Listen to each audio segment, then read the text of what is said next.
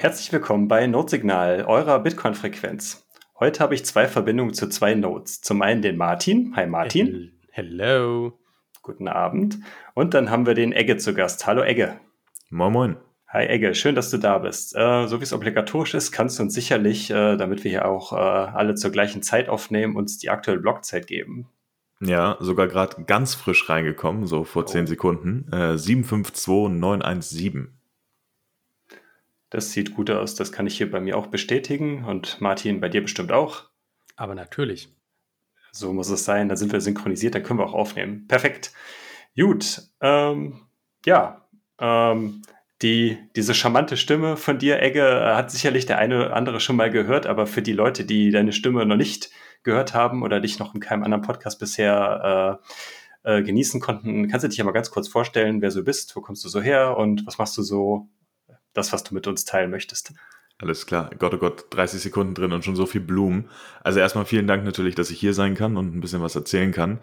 Ähm, genau, also ich bin der Egge. Ich äh, bin seit, ja, jetzt knapp zwei Jahren, eineinhalb Jahren, zwei Jahren äh, ganz, ganz tief ins Rabbit Hole gefallen. Ähm, und genau, du hast es ja schon gesagt, der eine oder andere mag mich vielleicht schon mal gehört haben, weil ich ähm, seit etwas über einem Jahr Co-Host bei 21 bin und ähm, ja, einfach total leidenschaftlicher Bitcoiner mittlerweile, äh, sowohl auf, auf einem, äh, in, in, der Community, halt halt auch einfach auf einem technologischen äh, Level. Also ich bin kein Developer, das will ich direkt schon mal voraussagen, aber ähm, genau, einfach super interessiert und komme eigentlich äh, aus einem ganz anderen Bereich, habe ursprünglich, also war in der Werbung tätig, ähm, hatte aber schon immer so eine sehr tech-affine Seite Wobei ich noch nie, also ich kann weder löten, noch kann ich coden, noch kann ich, also ne, so ein äh, bisschen schrauben, so kann ich, aber ähm, eigentlich hat mich immer nur so das Wie total interessiert. Also diese, diese konzeptionelle Ebene von allen Dingen. Äh, ich mag es, Dinge zu verstehen, auch wenn ich dann vielleicht nicht unbedingt dieses Verständnis umsetzen kann. Und ähm, vielleicht auch einer der Gründe, warum ich heute hier bin. Ich habe vor äh, ziemlich genau einem Jahr dann mit zwei weiteren Bitcoinern, allerdings zwei Bitcoinern aus Amerika, die auch nur Englisch sprechen, ähm, habe ich dann Starbacker gegründet. Und äh, ja, das ist so ein bisschen der Weg von dem ersten, äh, von dem ersten Stolpern ins Rabbit Hole bis hierher. Was ist denn Starbacker? Starbacker ist eine, ähm, das hatte ich neulich in dem, beim Podcast bei Mike schon so gesagt, aber es ist ein sehr einstudierter Satz, deswegen klingt er so ein bisschen seltsam. Äh, eine Plattform zur Digitalisierung, Mon äh, Quatsch, zur Monetarisierung digitaler Inhalte. Entschuldigt bitte. Genau, eine Plattform zur Monetarisierung digitaler Inhalte. Super schlecht einstudiert offensichtlich.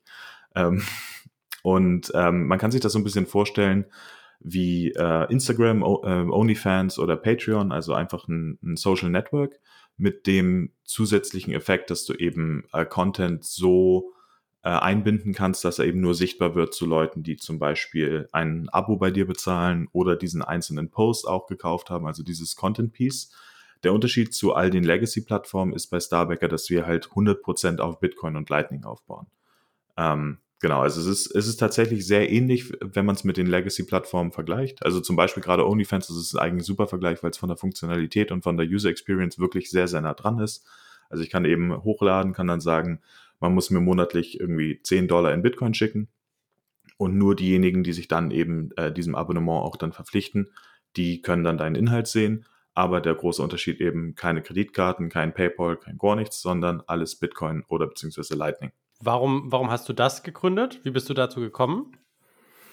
Ähm, ja, der Hintergrund war so, also zum einen bin ich halt einfach, wie gesagt, total an dieser ganzen konzeptionellen Geschichte äh, interessiert gewesen und Lightning fasziniert mich halt echt, seitdem ich, seitdem ich halt das erste Mal davon gelesen habe, ähm, finde ich das Oberklasse. Also Lightning ist definitiv der, der Teil des, des Bitcoin Spaces, der mich aktuell oder schon seit, seitdem ich es, wie gesagt, äh, entdeckt habe, für mich ähm, am meisten interessiert.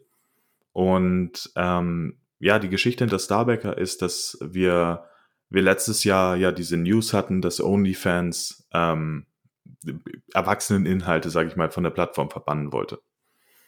Und damals waren äh, Joe, Arun und ich, also ich und meine beiden Co-Founder, ähm, saßen wir virtuell quasi zusammen, wie man das so macht als Bitcoiner in irgendeiner Telegram-Gruppe ähm, und haben über diese News eben ein bisschen diskutiert und vor allen Dingen halt auch uns gefragt, warum würde ein Unternehmen wie OnlyFans sowas machen? Also der, der Hintergrund war eben, dass OnlyFans plötzlich aus dem Nichts und man kennt es ja so ein bisschen, ne? also auch wenn man die Plattform vielleicht selbst nicht nutzt, hat man garantiert schon mal davon gehört. Ähm, ein Großteil des Contents auf dieser Plattform ist halt eben an Erwachsene gerichtet, egal ob jetzt pornografischer Natur oder nicht, aber es ist auf jeden Fall ähm, 18 plus Content. Ähm, und dann hieß es plötzlich aus dem Nichts, dass diese, dass diese Art des Contents äh, jetzt nicht mehr erlaubt sei auf der Plattform. Und wir haben uns halt gefragt, warum würde ein Unternehmen wie OnlyFans sowas machen? Weil das natürlich wirtschaftlich für die auch total die krasse Bedeutung hat, diese Entscheidung. Also so krass, dass man halt sagen würde, okay, man fragt sich überhaupt, ob die über ihren Overhead und die gesamten Kosten, die sie als Unternehmen haben, überhaupt noch tragen können, wenn dieser, wenn diese Sparte wegfallen würde.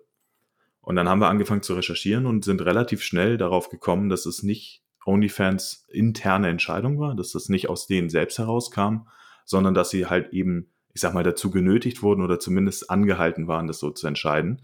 Denn es ist im Internet nun mal so, dass wenn du einen digitalen Service zur Verfügung stellst, und ähm, Visa beziehungsweise Mastercard oder PayPal oder andere Zahlungsdienstleister dein Berufsfeld oder eben deine, deine Einnahmequelle jetzt als zu riskant, aus welchen Gründen auch immer, ähm, einstufen und dich eben von ihrem Netzwerk ausschließen, dann kannst du als ähm, Anbieter von digitalen Services ziemlich schnell den Laden dicht machen. Also wenn du bei Visa rausfliegst, ist es auch egal, ob jetzt Adult Content einen Großteil deines, deines Umsatzes ausmacht. Wenn du bei Visa rausfliegst, dann kannst du es eigentlich vergessen. Zumindest wenn du eben in dieser Legacy-Welt gefußt bist. Und das war tatsächlich auch bei OnlyFans der Fall. Also man hat sehr schnell rausfinden können, dass dieser Druck eben nicht aus der Firma kam, sondern von den äh, Zahlungsdienstleistern. Und wenn man dann angefangen hat zu recherchieren, gab es das eigentlich vorher schon mal, dann findet man etliche Berichte von Glücksspielplattformen oder eben Plattformen mit pornografischen Inhalten oder auch andere Plattformen mit, ich sag mal, grundsätzlich Content, der vielleicht sich nicht an den Durchschnittsbürger, obwohl bei, bei Pornografie kann man das nicht so wirklich sagen, aber ähm, einfach äh, jeg jeglicher Content oder jegliche Monetarisierung, die ein bisschen riskanter ist, so vom, vom, vom ähm, äh, ja, Risikoniveau her, äh, gerade was so Themen wie Chargebacks bei Kreditkarten oder sowas angeht, ähm, hat Visa einfach einen extrem, ja, eine extrem krasse Haltung und hat schon etliche Unternehmen von seinem Netzwerk ausgeschlossen. Und dann haben wir uns eben zusammengesetzt und gefragt, wie kann es eigentlich sein, dass das heutzutage, und mit heutzutage meine ich in einer Zeit, wo wir Bitcoin und Lightning haben, überhaupt noch möglich ist. Denn wir haben ja, wir haben ja ein Zahlungssystem, was man kann, also ne, darüber kann man jetzt diskutieren, aber was auf jeden Fall dem Zahlungsnetzwerk von Visa eigentlich überlegen ist in seiner Struktur, ähm, was komplett frei und permissionless ist und wo niemand eben hier diktieren kann, was erlaubt ist und was nicht oder was jetzt moralisch in Ordnung ist und was nicht. Und wie kann das sein, dass, dass ein Unternehmen, was keine Legitimierung durchs Volk hat, was nicht gewählt wurde, sondern einfach nur ein Unternehmen ist, äh, eigentlich auf der Welt sofort jedes Unternehmen und jeden Nutzer und jede Plattform ähm, so sehr ausgrenzen kann vom internationalen Zahlungsverkehr oder vom digitalen Zahlungsverkehr, dass das für das Unternehmen selbst eben zu einem wirtschaftlichen Problem wird. Obwohl wir Bitcoin haben. Und die Antwort, die wir damals gefunden haben, naja, weil halt keiner eine Alternative gebaut hat. Weil keiner eine Alternative gebaut hat. Und damit fronte ich jetzt ein bisschen, weil es gibt tolle Alternativen, wie zum Beispiel BTC Pay Server oder Allen Bits, aber niemand hat eine Alternative gebaut, die von, in Anführungszeichen, normalen Menschen nutzbar ist. Die von den Nicht-Psychopaths unter uns sozusagen nutzbar ist, von Leuten, derer, deren technischer, technologischer Horizont vielleicht bei Instagram aufhört und ähm, warum, warum sollen wir nur Systeme bauen, die halt eben von, von uns Bitcoinern, die ja schon ein bisschen nerdy sind, ne? warum sollen wir nur Systeme haben, die von uns nutzbar sind? Wollen wir nicht allen Menschen helfen? Und das war die Intention hinter Starbacker, dass wir eben eine Plattform bauen, die ähm, möglichst einfach zu nutzen ist, die sich vielleicht sogar an den Plattformen, die wir bereits kennen, orientiert in ihren Modellen und ihr, in ihrer Art und Weise, wie sie zu nutzen ist, aber eben dieses Problem der Zahlungsdienstleister eben löst. Hm. Ähm, bevor wir jetzt gleich noch ein bisschen weiter in Starbacker reingehen, noch mal eine Frage. Du hattest gerade gesagt, dass ja ein Hauptbestandteil oder Haupt, Haupt ein, ein Umsatzquelle von äh, OnlyFans diese ähm, Erwachsenen-Only-Inhalte waren. Wie hat sich das jetzt seit dieser Entscheidung vor einem Jahr, habt ihr das ein bisschen beobachtet, wie sich jetzt die Plattform auch verändert hat? Das wird sich ja, würde die, wird ja Visa wahrscheinlich keinen kein Rückzieher gemacht haben, gesagt haben, jo, könnt ihr wieder akzeptieren oder so. Also tatsächlich ist es genau so. Und zwar ähm, ist OnlyFans eine Woche nach dieser Ankündigung zurückgerudert. Ähm, die, die vorgescho also die meiner Meinung nach sehr vorgeschobene Begründung war eben der Riesenaufschrei der Community, äh, weil sie dann auch gemerkt haben, dass das nicht gut läuft, was sie da gerade machen.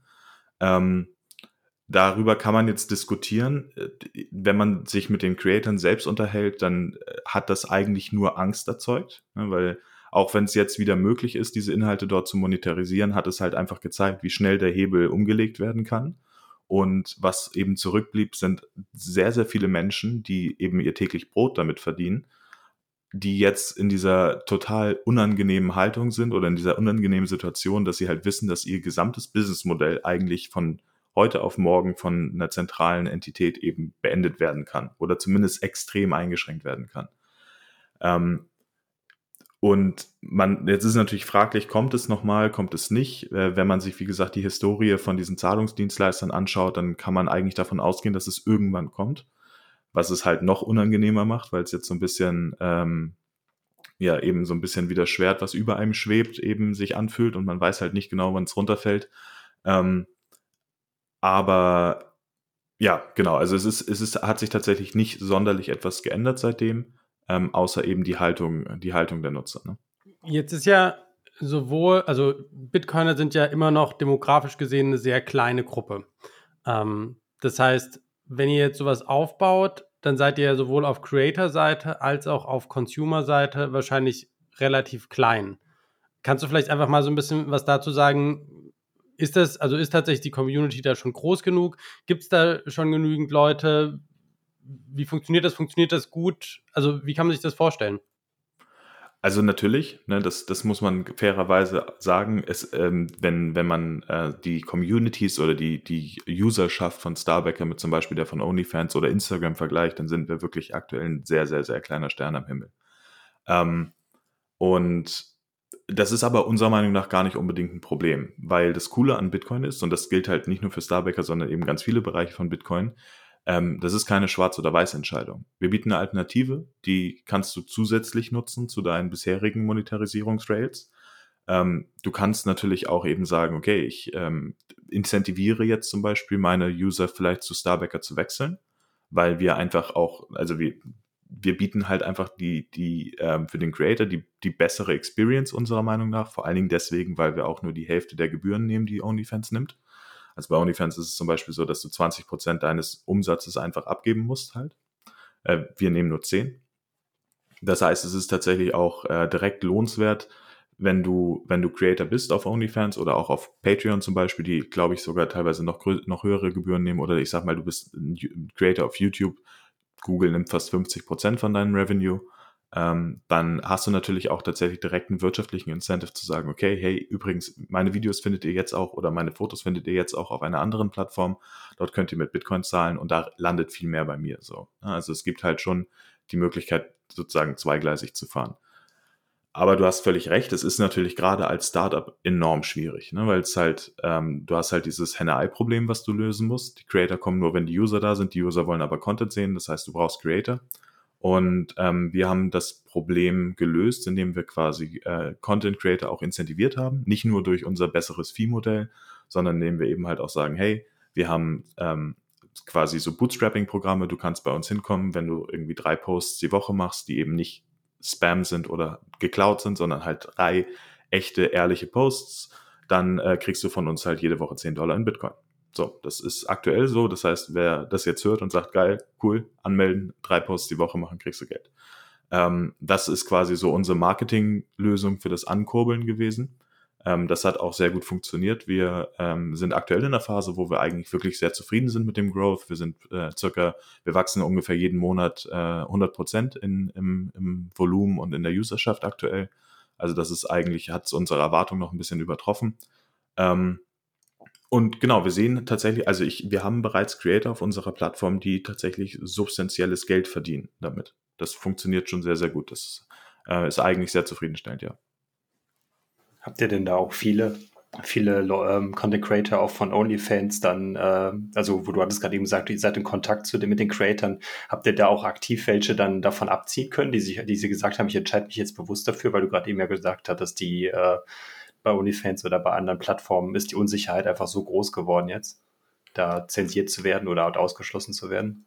Ja, tatsächlich, ähm, also ja, ich, ich glaube schon. Ich sage, ich glaube, weil ich nicht genau weiß, ob die Creator, die jetzt bei uns sind, ob, also wir haben keinen aktiven Abwerbungsversuch gestartet. Weil uns halt ganz bewusst ist, dass wir unsere Nische erstmal haben und ähm, ne, wir sind, wir, wir sind ein, ähm, ein, ein Early Startup. Das ist halt die Frage, welchen Kampf du direkt von Anfang an aufnehmen möchtest. Ne? Wir bieten eine Alternative. Wir bieten das auf einem sehr positiven Weg ich komme eigentlich aus dem Marketing, das heißt, ich glaube auch fest daran, dass dieses, äh, dieser Abwerbungsversuch, also meine Überzeugung ist, dass der Abwerbungsversuch kein gutes Marketing ist, sondern du stellst dein Produkt dar, du zeigst dein USP, du sagst, was du vielleicht besser machst als andere und dann versuchst du diese Nachricht halt rauszubekommen. Also diesen intensiven Abwerbungsversuch haben wir so gar nicht gemacht. Das heißt, ich kann dir nicht genau sagen, ob tatsächlich Creator von OnlyFans gewechselt sind oder zweigleisig aktuell fahren. Ähm, es ist aber natürlich schon so, ähm, dass wir äh, Creator haben, bei denen wir einfach von der, von der Aufmachung darauf, davon ausgehen, also von der Professionalität, mit der sie halt an den Start gehen, davon ausgehen, dass sie halt auf anderen Plattformen auch unterwegs waren. Ähm, genau, aber es geht uns eben nicht darum, dass wir jetzt äh, versuchen, zwanghaft hier irgendwie anderen Plattformen ihre Nische streitig zu machen oder sonst irgendetwas, sondern dass wir halt ganz klar unsere eigene sehen. Ähm, und was man auch fairerweise sagen muss, es ist natürlich schon so, dass wenn man versucht, etwas für No-Coiner zu bauen, oder Quatsch, wenn man etwas baut, was auf Bitcoin existiert und es versucht an No-Coiner zu, zu vermarkten, dass es da eine ganz extreme Reibung aktuell gibt. Nicht nur, weil die Leute teilweise auch Angst vor Bitcoin haben, weil sie eben noch äh, gar keine Kenntnisse haben oder es nur aus den Medien kennen, die ja, wie wir ja gerade heute wieder bei dem Artikel aus der, ich glaube, es war die Süddeutsche gemerkt haben, leider ähm, halt oft einfach ein total falsches Bild zeichnen, sondern einfach auch, weil es halt für manche Leute Reibung gibt an dem Punkt, ähm, ja, haben meine Nutzer jetzt wirklich Bitcoin? Wissen meine Nutzer, wie man mit Bitcoin umgeht? Ähm, will ich Bitcoin verdienen oder muss ich das dann umtauschen, um meine Rechnung zu bezahlen? Das sind natürlich Reibungspunkte, die es schon gibt, aber wir versuchen die halt auch zu lösen. Ne? Also zum Beispiel haben wir äh, direkt von Anfang an gesagt, wir integrieren mit einem anderen Bitcoin-Startup Azteco ähm, das heißt, man kann jetzt quasi bei uns auf der Plattform mit einer Kreditkarte sogar ähm, Azteco-Vouchers kaufen und diese Azteco-Vouchers dann quasi nutzen, um sein Wallet zu fanden. Das ist quasi ein, ein bisschen ein, ja, ein Umweg sozusagen, um Bitcoin auf unserer Plattform zu kaufen. Ähm, damit die Zahlung selbst natürlich, die wollen wir halt nicht mit der Kreditkarte abwickeln, aus den eben genannten Gründen. Wir wollen halt nicht, dass irgendwann äh, Creator ihr, ihr Geld nicht mehr abziehen können, zum Beispiel, weil die Bank dicht macht oder sonst irgendwas, sondern bei uns ist halt so, wir haben jetzt eine Möglichkeit, die Bitcoin zu kaufen. Wenn jetzt morgen irgendein Kreditkartenprozessor kommt und sagt, das geht hier, das dürft ihr nicht mehr hier, das, das, äh, diese, diese Integration wollen wir nicht, dann geht davon die Plattform halt nicht unter, ne? sondern fehlt halt einfach nur diese On-Ramp. Auf der anderen Seite versuchen wir halt mit Pay with Moon zum Beispiel zu integrieren, damit Creator aktuell in Amerika zumindest direkt ihre Bitcoin, die sie gesammelt haben äh, oder verdient haben auf der Plattform, dann eben halt auch zum Beispiel eine virtuellen Kreditkarte nutzen könnten, um eben auch in Geschäften zu kaufen, in denen es kein Bitcoin gibt. Natürlich ist der Traum aber, dass diese On-Ramps und diese, diese Reibung gar nicht mehr existieren, weil der Creator in den Supermarkt geht und mit unserer Wallet bezahlt zum Beispiel. Oder weil der Nutzer eh Bitcoin verdient oder Bitcoin besitzt und damit halt direkt auf der Plattform zahlt. Also je weiter die Adoption voranschreitet, desto geringer wird die Reibung, die wir dort sehen. Habt ihr irgendwelchen Education-Content oder irgendwas in Richtung äh, Onboarding damit die Leute, wenn die sagen, okay, die kommen jetzt wegen irgendeinem Creator, den sie halt cool finden, auf eure Plattform, also nur, dass die User quasi dem Creator folgen, dass sie sich überhaupt zurechtfinden und dieses ganze Bitcoin, die ganze Bitcoin-Thematik so schnell, so einfach und so zielgerichtet wie möglich verstehen? Oder wie löst ihr das? Das ist die, das ist unsere Traumvorstellung eigentlich. Ne? Also ähm, wir möchten das genau, wir, wir sehen diese, wir sehen dieses Potenzial total und ähm, natürlich wäre es total cool, würden wir diese Education immer wieder mitgeben. Wir haben so ein paar Blogartikel. Aktuell scheitert es aber halt einfach so ein bisschen an den Ressourcen, ähm, weil also zum einen, das, das, was aktuell total die Herausforderung von, ist, von uns halt ist, ist sind diese ganzen Dinge, die für uns Bitcoiner selbstverständlich sind, halt simpel zu gestalten und vor allen Dingen viel auf, auf ähm, User-Interface-Ebene auch zu abstrahieren. Aber du hast ja recht, es geht halt noch viel weiter. Ne? Es geht halt noch viel weiter ähm, im Sinne von, was ist Bitcoin eigentlich? Warum, warum ist Bitcoin besser als Fiat? Diese ganzen Themen. Und natürlich würden wir super gerne ähm, einen richtigen Lernprozess in die App quasi auch einbauen, also in unsere Web-App, dass du halt wirklich irgendwie an die Hand genommen wirst und durch den ganzen Prozess durchgeleitet geleitet wird und es dir halt auch immer wieder ein bisschen quasi ein Häppchen gegeben wird, warum ist das jetzt eigentlich eine gute Idee und was ist jetzt der Vorteil dieser Zahlung? Ne? Also warum ist das jetzt ein Vorteil, dass du in Bitcoin bezahlst? Ähm, aber wie gesagt, es ist leider aktuell so, dass wir nicht so ganz die Ressourcen dafür haben. Ähm, aber es ist halt auf jeden Fall auf unserer Roadmap. Wir wollen das genauso angehen, dass wir diese, diese Chance, die wir da eben haben, halt auch nutzen. Also wenn wir was bauen, was sich an No-Coiner, äh, an No-Coiner richtet, dann ist natürlich äh, der, die, der Plan, dass dieser No-Coiner dann halt ein Pre-Coiner ist und kein No-Coiner und dann vom Pre-Coiner zum Bitcoiner wird. Das heißt, Aufruf an alle Leute, die das hören. Wenn ihr Starbacker unterstützen möchtet, indem ihr Educational Content für Starbacker kreieren wollt, dann wisst ihr, bei wem ihr euch melden müsst. Ja, absolut, auf jeden Fall. Also wenn jemand Interesse hat, mitzuwirken äh, oder sich beteiligen möchte, dann ähm, mir einfach mal schreiben, ne? egal wo. Also äh, egge at starbacker.com kommt zum Beispiel bei mir an oder halt auch auf Telegram. Ähm, boah, ich habe neulich mein Handle ge gewendet. Ich glaube, es ist egge21m. Das wäre jetzt doof, wenn das falsch ist. Wir verlinken das, dann äh, finden die Leute auch dich, deinen richtigen Account. Klasse. Ja, sehr schön. Genau. Super, ja. Das ist eigentlich, das fragen wir eigentlich immer erst am Schluss, wie man euch unterstützen kann und so weiter, aber das ist vollkommen in Ordnung. Dann machen wir das jetzt einfach mittendrin. Oder wir ich habe auch noch einen Call to Action mitgebracht, also ja, vielleicht machen wir es auch zweimal. Ja, sehr gut. ähm, genau, bevor wir da noch, noch, noch ein bisschen tiefer in die Technik reingehen, wir sind jetzt ja schon relativ schnell auch eingetaucht, auch mit den Integrationen von euren, mit den anderen Services, die ihr ähm, bei euch mit eingebaut habt. Aber mich würde das noch so ein bisschen aus der unternehmerischen Sicht erzählen. Ich denke, das würde den Martin auch interessieren. Wie gründet man ein Unternehmen ähm, mit zwei amerikanischen Mitgründern. Also was, was für eine Unternehmensform wählt man da? Wie, wie strukturiert man das? Wie macht man das gegebenenfalls juristisch? Also das würde mich halt interessieren, gerade weil wir ja auch schon viele Business äh, äh, Topics hier in dem Podcast haben und das interessiert vielleicht dann auch die Leute, gerade weil der Bitcoin-Space ist halt so klein und man landet halt schnell mit anderen Bitcoinern im Ausland. Was kannst du uns dazu erzählen?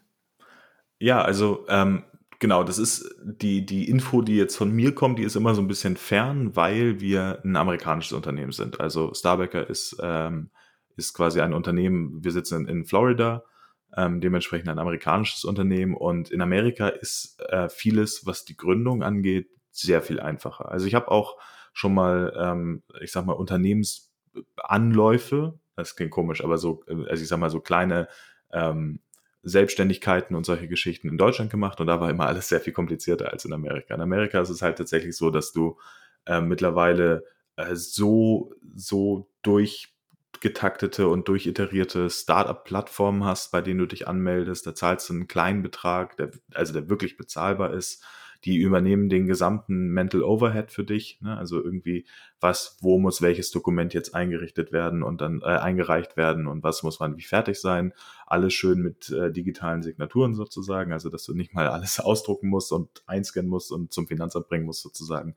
Also das ist äh, der, der, der rein ähm, legale Aufwand sozusagen ist da wirklich sehr, sehr angenehm. Vor allen Dingen auch, wenn du dann eben den nächsten Schritt wagst und sagst, du möchtest Funds, Funds raisen. Also wir sind ein ein Startup, was sich ja durch eine Provision äh, irgendwann finanzieren wird. Also das ist ja, wir, hatte ich ja vorhin schon gesagt, wir nehmen ja 10% Gebühren. Und natürlich ist es so, dass erstmal Geld reinfließt, bevor halt eine, eine Wirtschaftlichkeit sozusagen dasteht. Ne? Das ist natürlich bei einem Provisionsmodell ganz krass, weil du musst ja die Plattform erstmal programmieren und du musst halt vor allen Dingen auch Marketing machen, damit du irgendwann halt von deiner Provision als Unternehmen auch leben kannst. Deswegen sind wir extern finanziert durch, äh, durch Venture Capital und auch das ist in Amerika vermutlich, da habe ich jetzt nicht so super viel Erfahrung in Deutschland, aber ich glaube, das ist in Amerika ein ganzes Stück einfacher mit den, ähm, der externen Finanzierung. Also ich kann dir Und, sagen, das ist ein Pain. Also die, ja. die Gründung alleine, also für jeden, der glaubt, KYC wäre für, für Privatpersonen schon lästig, ich kann euch nur empfehlen, macht einmal KYC für Unternehmen und ihr werdet dankbar, wenn ihr das auf dem Privatlevel haben dürft. Genau, also ne, ich habe ich hab nicht in Deutschland ein, ein extern finanziertes Unternehmen gegründet, aber ich lebe hier lang genug, damit ich mir gedacht habe, dass das so ist. also das, das ist, das war zu erwarten, genau. Und in Amerika ist es halt ein ganzes Stück einfacher. Es ist eigentlich total absurd. Wir sind jetzt auch gerade wieder in, ähm, in, ähm, im, im, ähm, im Anlauf quasi für die, für die, Fund, für die, für die nächste Funding-Runde.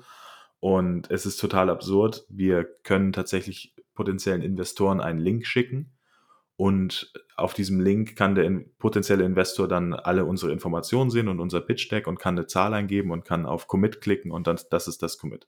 Dann kommen noch zwei Verträge, die werden digital signiert und das ist alles. Natürlich kommt dann am Ende eine ganz normale Überweisung sozusagen noch um die Ecke, aber der, der, der Aufwand selbst des, der externen Finanzierung sind wirklich nur noch Minuten. Natürlich sollte man die Verträge lesen, aber der, der Overhead selbst sind nur noch, sind nur noch Minuten. Das ist total absurd. Ähm, aber was, was den Bitcoin-Teil sozusagen angeht, das ist tatsächlich sehr, sehr aufregend. Ne? Also, weil wir sind, wir achten zum Beispiel bei der Auswahl in unseren Investoren auch eben darauf, dass wir Bitcoin-Investoren finden, die unsere Mission auch verstehen. Also, ähm, wir haben das erste Funding von einem, ähm, von einem, von einem äh, Investor-Zusammenschluss sozusagen erhalten, die heißen Lightning Ventures. Ähm, sind in sehr, sehr viele Bitcoin-Unternehmen auch und vor allen Dingen auch Lightning-Unternehmen natürlich äh, investiert. Und ähm, das ist halt richtig spannend. Ne? Wenn, du ein Bitcoin, wenn du eine Bitcoin-Firma gründest, das ist auch das, was, äh, ähm, was, was ihr halt auch mit dem, mit dem Christian Decker zum Beispiel besprochen habt. Der Space ist so klein, du lernst auf einmal alle kennen. Ne? Also du musst auch irgendwie alle kennenlernen, weil du musst ja auch irgendwie halt dafür sorgen, dass die Leute wissen, dass du existierst und dass du auch irgendwie verstehst, wovon du da redest, ne? dass du nicht einfach nur irgendein dahergelaufener bist. Und ich glaube auch, das ist was sehr, sehr Positives, was wir in diesem Space eben haben, dass wir so eine fast schon automatisch ablaufende Selektion haben. Und das ist eben in diesem, in diesem, in diesem Bereich, wo so viel Scam und so viel Quatsch eben passiert mit also gerade in diesem Content Creator Bereich, also wie viel Web 3.0 und welche ganzen Token schon das Creator Economy Problem gelöst haben, bla bla bla und so. Also es ist ja wirklich wichtig, dass auch direkt diese diese Kontrolle auf einem etwas sozialeren Level passiert, indem die Leute sich halt eben sofort auch connecten. Also ähm, ich für mich, das will ich jetzt einfach mal ganz ehrlich sagen, ich habe einen Fanboy-Moment nach dem anderen gehabt im letzten Jahr, weil ich mit Leuten gesprochen habe, die eben vor anderthalb Jahren noch so so richtig äh, auf einen Podest gestellt waren, intern bei mir sozusagen. Ne? Also das ist halt total krass. Du merkst, du, du, du, du, du connectest mit den Leuten, du sprichst mit ganz vielen Leuten, du merkst sofort, dass wir alle auch irgendwie nur Menschen sind. Ne? Ähm, ich glaube, das könnt ihr bestimmt nachvollziehen, weil äh, das ist halt zumindest so mein, mein erstes Gefühl, als ich auch bei 21 ähm, zum ersten Mal eben war, dass man Leute im Podcast hat, von denen man so gedacht hat, so okay, die sind jetzt ja, was heißt unerreichbar so, aber wahrscheinlich werde ich mit denen eher nicht reden. Ne? Also ich weiß nicht, ob ihr das, ob ihr das nachvollziehen könnt, was ich hier meine. Ja, das ist also mega krass, das ging, ging mir auch so, das ist die, der Support aber auch, die, also das finde ich so krass, nicht nur, dass du die Leute kennenlernst, sondern es ist einfach ein heftiger Support aus der Community da, die, ne, du sagst, hey, ich mache ein Bitcoin-Startup und sofort also alle um dich herum, hey, wie können wir dir helfen? Und ich kenne den und den und der und der. Und wenn du irgendwie, keine, du, du weißt irgendwas nicht, dann rufst du jemanden an und dann so, na klar, nehme ich mir mal eine Stunde Zeit, um dir das zu erklären und so. Das ist, also es ist so krass, das ist so ein, also nicht, nicht nur moralischer Boost, sondern auch einfach inhaltlich und also es ist so viel was halt jeder einfach auch bereit ist zu geben und zu unterstützen, einfach weil wir so eine gemeinsame Mission haben. Von daher, ich kann das sehr gut nachvollziehen. Das ist einfach krass. Und es passiert ja auch auf allen Ebenen. Ne? Also es passiert ja nicht nur auf der rein unternehmerischen Ebene. Ich war zum Beispiel im Februar, im Februar? Ja, ich glaube im Februar, also früher auf jeden Fall, war ich in der Türkei beim Lightning Hack Day, äh, den Fulmo ja organisiert und ähm, da passiert genau das Gleiche auf einem technologischen Niveau. Du kommst in einen, an einen Ort, wo du eigentlich davon ausgehst, okay, wir sind hier zwar alle da, um gemeinsam an diesem Netzwerk zu arbeiten, aber wir haben hier auch alle unsere Unternehmen und irgendwie auch alle unsere Business Cases. Und die überlappen natürlich an ganz vielen Stellen auch. Und wenn du aus einer Legacy-Welt kommst, dann gehst du jetzt erstmal davon aus, ja, okay, äh, ne, also so typische Beispiele aus der Werbebranche von früher ist eben so, du triffst jemanden und dann, ne, dann lernt man sich kennen und das, das Produkt so ein bisschen gegenseitig und das erste, was dann passiert ist, kommt erstmal ein NDA. So, das habe ich so noch nicht erlebt im Bitcoin-Space. Also alle sind extrem offen, alle sind daran interessiert, dass man gemeinsam eine gute Lösung entwickelt. Ähm, das liegt vielleicht auch ein bisschen daran, da muss man halt auch so ein bisschen, ähm, muss man auch ein bisschen ehrlich sein, das liegt, glaube ich, daran, dass hier noch sehr viel Platz ist für Unternehmen in sehr vielen Nischen eben. Also es ist eben noch nicht so gesättigt wie viele andere Industrien. Ähm, und ich glaube, sobald eben wir wirklich eine extreme Überlappung in gewissen Use Cases sehen, glaube ich auch, dass die Konkurrenz dann auch ein bisschen steigt auf Unternehmer, unternehmerischem Niveau. Aber bis zu dem Punkt, und das ist zum Beispiel, das, da gibt's ja jetzt sogar, also ne, wenn man jetzt sich Taro und RGB zum Beispiel anschaut, so eine Sache, wo auch, wo es halt nicht immer so ganz freundlich eben zuging, vor allen Dingen, wenn es halt dann ums Funding geht und ums Geld, das kann ich dann auch total verstehen, aber grundsätzlich ist es schon so, dass es eine absolut warmherzige Erfahrung ist auf allen, auf allen äh, Levels eigentlich, dass man wirklich mit Leuten zusammenkommt. Alle sind wahnsinnig hilf hilfsbereit. Ähm, ja, also wirklich eine schöne Erfahrung. Kann ich nur jedem wärmstens empfehlen, Bitcoin-Startup gründen. Aber idealerweise in den USA. Würde ich nicht ja, mal sagen. also tatsächlich, also es ist lästig, ne? Aber mhm. es ist so ein initialer Start und danach hast du so ein paar Sachen, um die du dich halt kümmern musst. Aber es gibt inzwischen auch ne, Steuer, ähm, Steuerexperten, die, die das ganze Thema Bitcoin super gut verstehen. Und du bist tatsächlich, also du hast einen gewiss, gewissen Readiness-Grad, habe ich das Gefühl, dass ich sagen würde, du kannst es auch in Deutschland tatsächlich ganz gut machen und dann mit den Leuten halt gut zusammenarbeiten. Funding kriegt man in, in US sicherlich auch nochmal besser, aber auf der anderen Seite, ne, unser größter VC-Fund ist der ne, Hightech-Gründerfonds und der Chef von denen ist der Alex und der heißt halt Bitcoiner. Ne? Das ist also, das ist sicherlich auch von Vorteil.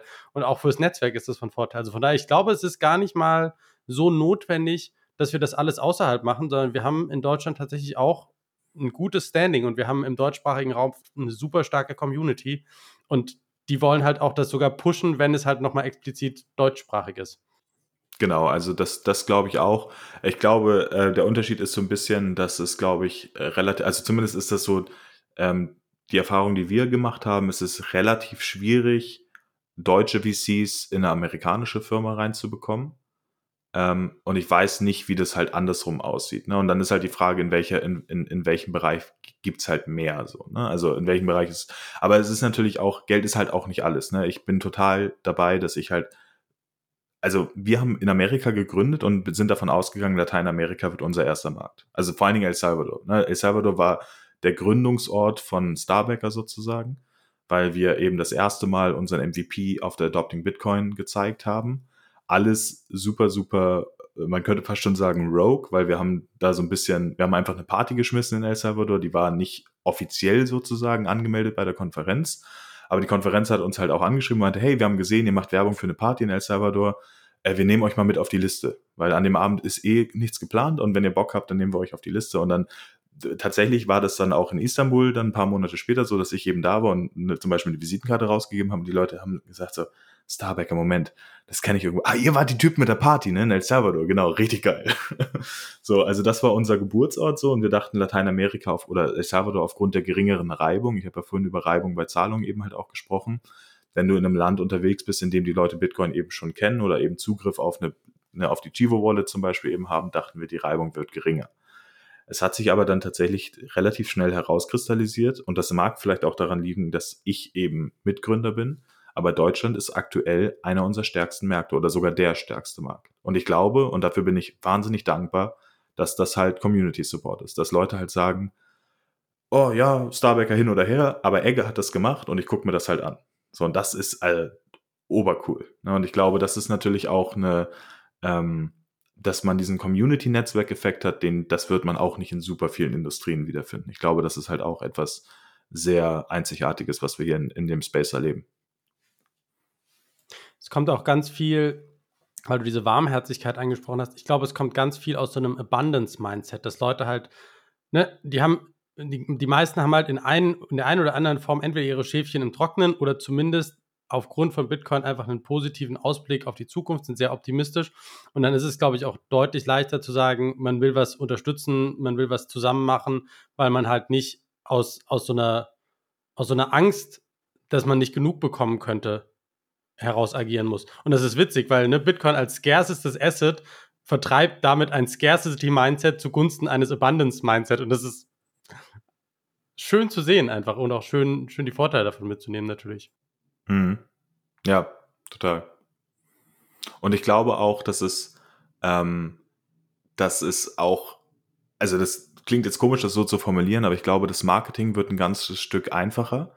In dem Moment, wo die Leute verstehen, dadurch, dass sie dich vielleicht eben aus der Community kennen oder dass sie dich aus einem Podcast kennen oder sonst irgendwas, wo die Leute verstehen, du machst es nicht wegen des Geldes.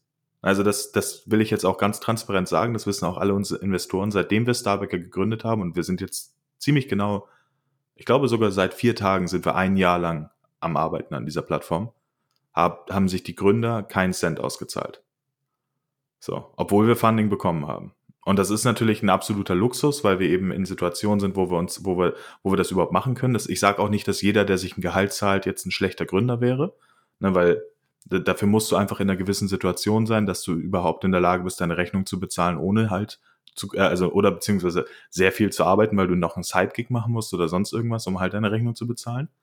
Ähm, also das wollte ich jetzt nicht damit sagen, aber es ist halt tatsächlich so, wir glauben ganz intensiv an diese Mission wir glauben tatsächlich, dass das, was wir machen, einen positiven Impact auf, auf unsere Zielgruppe hat. Also dass wir tatsächlich dieser Leitspruch Empower Creators, den wir haben, was unsere Mission ist, das ist halt nicht nur ein Marketing-Ding, sondern wir glauben, dass es hier tatsächlich ein Problem gibt und wir glauben, dass das gelöst werden muss.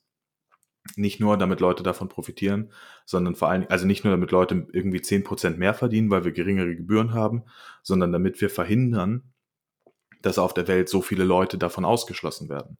Und das ist ja wirklich, also dieses finanzielle Privileg, in dem wir hier leben, ist ja etwas, was total schwierig zu greifen ist, weil wir das, weil wir das nie hinterfragt haben.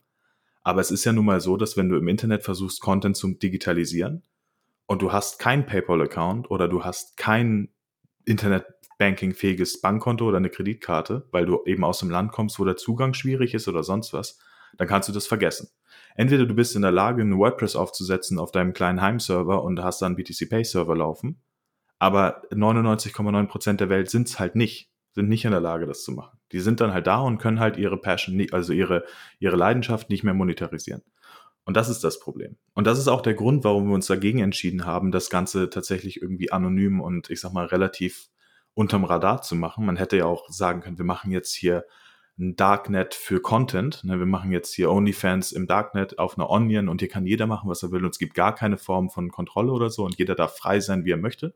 Weil das ist ja was, was ich jetzt, also das muss man ganz klar sagen, wir sind nicht frei von jeglicher Zensur. Bei uns gelten auch Gesetze, wir müssen uns auch an Gesetze halten.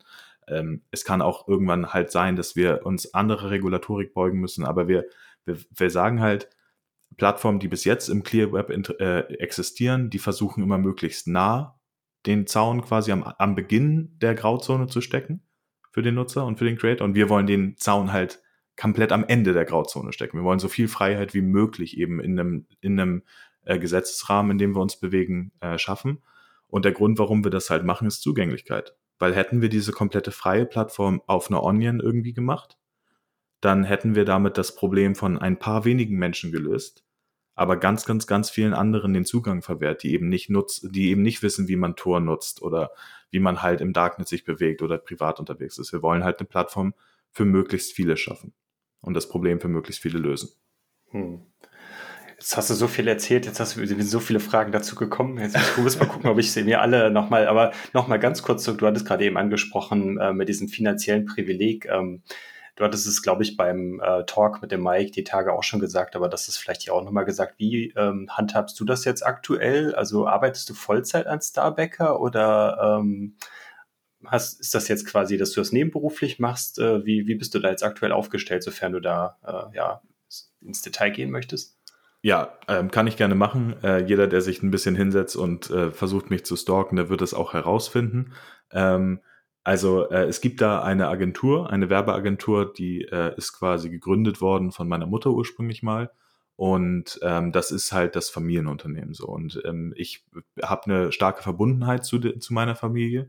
Und das ist quasi mein Sidegig. Ich würde aber schon sagen, wenn man es in Stunden misst, alleine durch lange Nächte und frühe Morgenstunden arbeite ich mehr als Vollzeit für Starbecker.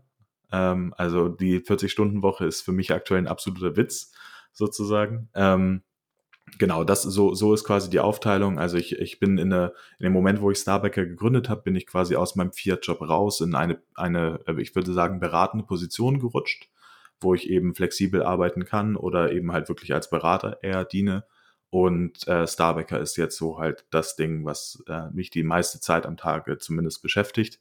Ähm, oder eben halt auch in der Nacht. Und äh, genau, das ist, das ist so die Aufteilung. Aber wie gesagt, ich verstehe natürlich, dass das nicht jeder so machen kann. Ähm, vor allen Dingen auch, äh, da geht ein ganz, ganz dicker Shoutout raus an meine Frau, weil es auch wirklich eine, eine wahnsinnige ähm, eine Unterstützung eben von der Seite auch gibt und auch ein Verständnis für lange Arbeitszeiten oder für späte Podcast-Episoden oder irgendetwas. Ähm, also ist, ist klar, ist, kann nicht jeder und ist also nicht, ist, nicht jeder ist in der Situation, das machen zu können.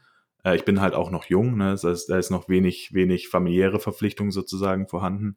Und ähm, also zumindest von der selbst gegründeten Familie sozusagen. Und genau, das ist aktuell die Situation. Ich hatte jetzt erwartet, dass du jetzt äh, eine Anspielung auf unsere Ladies Night Folge machst. Ich habe überlegt, ob ich das mache. Ich habe überlegt, ob ich sage, äh, das wäre ja eine perfekte Gelegenheit, dass sie zur Ladies, zur Notsignal Ladies Night kommt und mal erzählt, wie es ist, mit einem, äh, mit einem Bitcoin-Gründer zusammen äh, das zu meistern. Aber dann dachte ich, das mache ich vielleicht dann im Nachgang. Das, man, hat es mir, so man hat es mir in den Augen angesehen, wie ich Genau sehe. deswegen, genau deswegen. Genau, wenn du so gegrinst hast, dann wusste ich, ich schon Ich habe mir zurück, ich habe mich zurückgehalten. Ich dachte mir, wenn ich das jetzt öffentlich mache, dann kann sie ja schlecht Nein sagen. Und deshalb habe ich, wollte ich es nicht machen. Aber gut, jetzt ist es raus. Also, ähm, von daher, Egges Frau, wenn du zu Load Signal Ladies Night kommen würdest, würde uns das sehr freuen. ich, ich setze nachher auf jeden Fall die Pistole auf die Brust und äh, werde dir genau auch, also ich muss die Folge eh hören, aber ähm, die, genau diesen, diese, diesen Ausschnitt werde ich ihr nochmal vorspielen, auf jeden Fall. Ja. Aber das ist schön. Also, das ist, ähm, das ist schön zu sehen, dass du, also diese Möglichkeit äh, zu haben, ich glaube, das hat nicht jeder, ähm, wobei ich auf der anderen Seite den Mut machen möchte, es geht halt auch ohne. Also es dauert dann im Zweifel halt länger und es ist vielleicht auch nochmal ein Unterschied. Es gibt mehr und weniger Bootstrapping-fähige Unternehmensformen, ähm, aber es geht auch tatsächlich ohne. Und das glaube ich aber auch halt wegen diesem massiven Support der Community. Ich will mich auch nicht selbst beweihräuchern, aber ich glaube, das ist äh, auch wahnsinnig lehrreich, das so zu machen. Weil, also ich persönlich bin der Meinung, dass ähm, das, also natürlich kann man auch einfach Glück haben, was ein Startup angeht und es kann auch einfach, also ich weiß es nicht, vielleicht ist es auch so, dass jedes Startup wirklich extrem viel harte Arbeit und Schmerz ist so, aber äh, ich bin davon überzeugt und das ist, glaube ich, etwas, was sich einfach so grundsätzlich in meiner Persönlichkeit verankert hat, äh, um, um Erfolg bei etwas zu haben oder grundsätzlich irgendetwas durchzuziehen, muss man Dreck fressen können. Und ähm, ich würde sogar sagen, wer jetzt zögert, ein Startup zu gründen, weil er eben Angst hat vor langen Nächten, vielleicht vielleicht sollte man es sogar machen, weil es eben halt eine wahnsinnige, lehrreiche Erfahrung ist und einen sicher auch äh, vorbereitet auf viele andere Dinge. Also es ist wirklich, ähm, wie oft ich im letzten Jahr wirklich mit pochendem Puls vor einem Mikro saß, weil ich mit einem Investor gesprochen habe oder so. Also man hat so viele Schatten, über die man jeden Tag springen muss. Man lernt so viel in so kurzer Zeit natürlich wünsche ich mir, dass das alles, dass das alles gut geht und dass wir Erfolg haben mit Starbacker und dass wir halt diese Mission auch umsetzen können. Aber selbst wenn es das nicht werden sollte, dann habe ich so viel mitgenommen im letzten Jahr. Das ist unfassbar. Ja. Also das kann ich bestätigen, das ist krass. Es, ist, es fühlt sich an, an, an vielen Tagen so an, als würdest du Achterbahn fahren und gleichzeitig die Achterbahn vor dir bauen. Ähm, und es ist aber auch unglaublich schön und unglaublich belohnend. Also, ne, ich bin ja jetzt seit Anfang des Jahres dabei.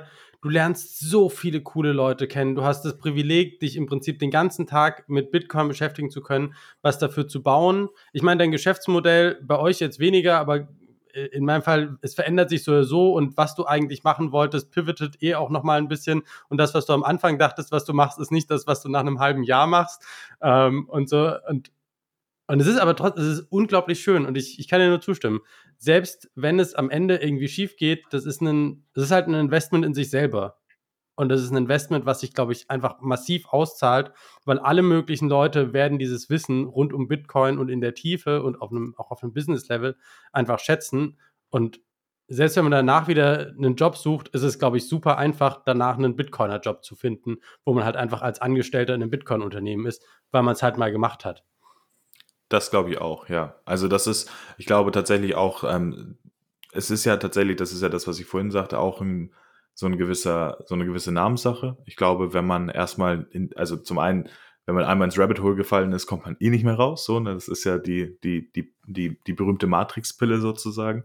Ähm, und dann ist es halt tatsächlich auch so, wenn du, wenn du erstmal die Leute kennengelernt hast und so, ich glaube, ähm, man wird schon irgendwie irgendwo unterkommen. Also ich glaube, auch beruflich kann es eine sehr, sehr positive Entscheidung sein für einen selbst. Ich glaube, das ist ja auch das, was äh, der, der Christian Decker bei euch in der Folge eben auch gesagt hat, ähm, dass er zum Beispiel überhaupt nicht bereut, in eine andere Industrie gegangen zu sein, dass er sich super wohl fühlt. Und das ist, glaube ich, also wenn man, wenn man Bitcoiner ist, und das ist ja auch der Grund, warum, also zumindest der Grund, warum ich glaube, dass die Communities sich so stark bilden, ist einfach, weil man Leute kennt, mit denen man eben sehr, sehr gut harmoniert. Man muss sich nicht immer verstehen, so, ich meine, jetzt, äh, Thorsten, du hast eben die, die äh, Folge mit dem Mike angesprochen. Äh, Mike und ich haben uns ja auch wirklich schon übelst in den Haaren gehabt, so auf Twitter und, und, oh, ja. und sonst so. Ähm, aber es ist halt trotzdem, irgendwie hat man doch immer einen gemeinsamen Common Ground und das ist halt auch eine schöne Sache. Ne? Auch wenn du es dann eben beruflich dann weiterführen kannst, sozusagen. Äh, absolut. Also mein Kommentar als der Einzige, der hier nicht selbstständig ist, äh, meine, meine äh, Wahrnehmung quasi so von außen auf das Thema ist aber halt, aber auch jetzt das Thema ähm, hier im Podcast, wie ich Jan Paul oder jetzt zum Beispiel Martin und die anderen kennengelernt habe, ähm, wir hatten auf der Zitadelle hatte es ja der, ich glaube, der, der Kit oder wer es war, hat es ja angesprochen, ne? wir, wir brauchen über nicht über Bitcoin sprechen oder auch der, der Johannes hat es auch in der Form gesagt. Man hat quasi äh, sein, sein Layer, das ist abgeklärt, man hat quasi seine, ja, seine Werte, die quasi für die, für die meisten Bitcoiner ähnlich oder gleich halt sind und auf der Basis kann man halt weiterschauen. Und so finde ich zumindest, findet man auch sehr schnell auch andere Leute, die einen ja dann unterstützen oder halt, dass man potenziell, wenn man dann selbst, selbst sagt, alleine traue ich mich nicht irgendwie ein Unternehmen zu gründen, hey, schnappe, schnappe ich mir halt ein, zwei Leute, mit denen ich mich gut verstehe, die vielleicht auch die, dann eine Idee haben, die sie gut finden, why not? Ne? Dann äh, versucht man, wie das jetzt bei dir halt ist, dann macht man es halt dann in der Gruppe. Und du findest, glaube ich, viel leichter als so ziemlich jedes andere Unternehmen Personal. Ja. Also das ist das ist halt einfach auch der Wahnsinn, ne? Wenn du irgendwie sagst, okay, du brauchst jemanden, der das macht, dann wirst du garantiert einen Bitcoiner finden, der genau das macht und sich halt wünscht, in einem Bitcoin-Unternehmen arbeiten zu können. Ähm, und da, also es ist, es ist super stark, es ist super schön, aber es ist halt auch einfach die Zeit jetzt. Und ich glaube, es ist vor allen Dingen jetzt auch eine super Zeit, weil jetzt ist der Bärenmarkt und jetzt hast du im Prinzip ein paar Jahre Zeit, um was zu bauen. Ne? Bear Market ist time to build.